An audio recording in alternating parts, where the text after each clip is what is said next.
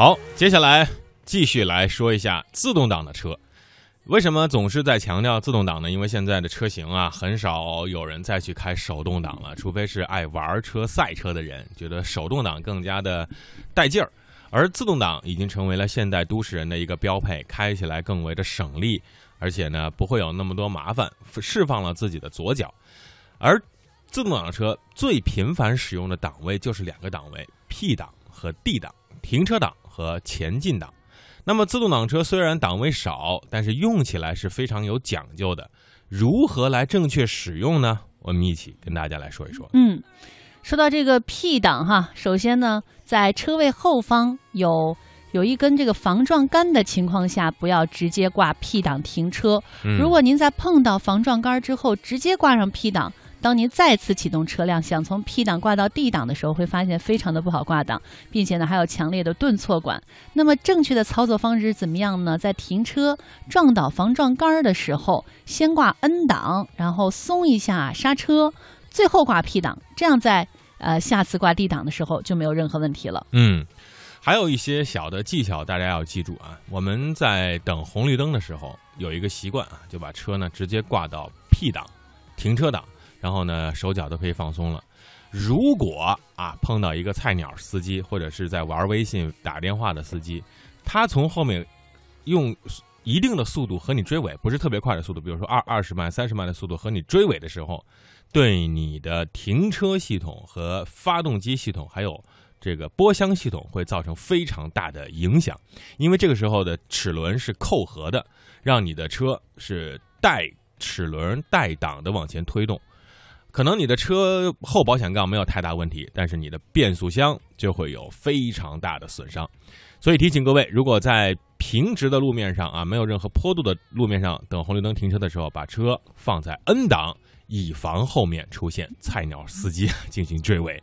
哎呀，没办法，真是我不撞别人，就怕别人撞我呀。这些这些经验都是很多朋友总结出来的啊，这总结出来的经验还是非常。实用的，嗯，当然了，可能有的人会习惯是挂 N 档，或者是挂 P 档都有，哎，啊，但是怎么样最好呢？嗯，呃，有的人会说这个以前，因为我是看过这样消息，说挂 P 档的话呢，说这个是再启动的话呢，如果发生危险的话，不如 N 档，对，这个能够更安全一些。对，其实 P 档呢，就是已经把这个档位锁死了，这车是不会动的，而 N 档呢，齿轮是处于脱离状态，也就是说这个车是还可以往前走。如果你再挂 D 档的时候，这个相对来说速度会更快。嗯，所以呢，在坡路上停车，比如说就是一个上坡或者下坡停车的时候，不要直接挂 P 档了。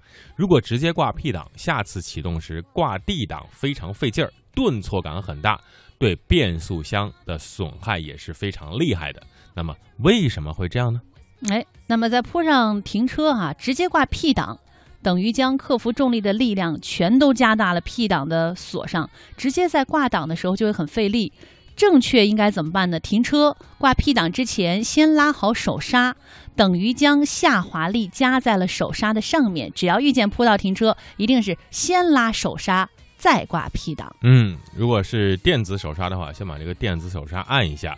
这样的话，再把档位推到 P 档上，对你的车是有好处的。给大家有一个感受，比如在这个下坡的路面上，你如果停车的时候，你挂 P 档，就会感觉车呀猛地向前一冲，因为这个向下的势能是存在的。你完全的用这个齿轮把它扣住、锁住，久而久之，对齿轮的磨损是非常大的。好，那么等红绿灯的时候，刚才我们说到了，到底是用 P 档、N 档、D 档呢？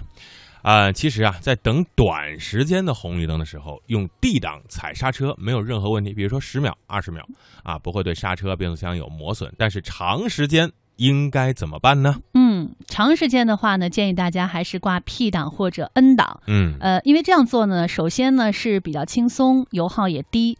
其实关于具体挂 N 档还是 P 档也有争议哈。刚刚我们也说到了，挂 P 档，人们认为呢这样做会保证不溜车、有保险。那问题就来了，那。那么挂 N 档的呢，则认为如果后方有车辆追尾，挂 N 档拉手刹的情况下，制动力都在轮胎上，与刹车系统是断开的，因此车辆的制动系统不会受到伤伤害。所以呢，还是要建议大家，如果等车时间比较长，最好是挂 N 档拉手刹。效果相同，但是更大程度的保护了车辆。哎，对，就是把刚才的这个理论啊，又把它充实了一下。在长时间红绿灯的时候，建议您挂 N 档拉手刹。好，刚才说了上坡，那么下坡呢？下坡过程中只靠刹车吗？手动挡在下坡的时候呢，可以利用档位啊，比如说这个速度越来越快啊，就是五档换四档，四档换三档，那么或者是三档换五档，呃，四档换五档，依靠发动机来制动。当然，自动挡的车在下坡的时候呢，我们也建议大家切换为手动模式啊。如果你的车是手自一体的，因为只靠刹车的话，会造成刹车片过热，最终失灵的效果。我们的嘉宾啊，曾经是自驾游去西呃青海西藏那位朋友。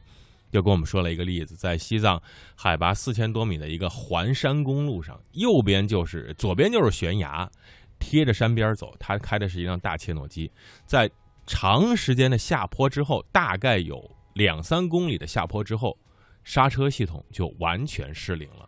在离悬崖只有两米的距离，他终于停下来了。用什么方法停呢？第一，就只能靠车身去摩擦右边的这个山壁啊，物理。停车，第二个就不停的拉，拉松拉松手刹，因为你要拉的太猛的话，车辆会这个翻转，不停的这样，终于把车给停下来了。这所以下坡过程中只能靠刹车是非常错误的。嗯哼，嗯，哎，那么呃下车应该怎么办呢？下坡可其实还有这个 S 档是吧？对啊，那么开自动挡车有几条不良的习惯绝对不能有。首先呢，不可以空档滑行，这样下去呢。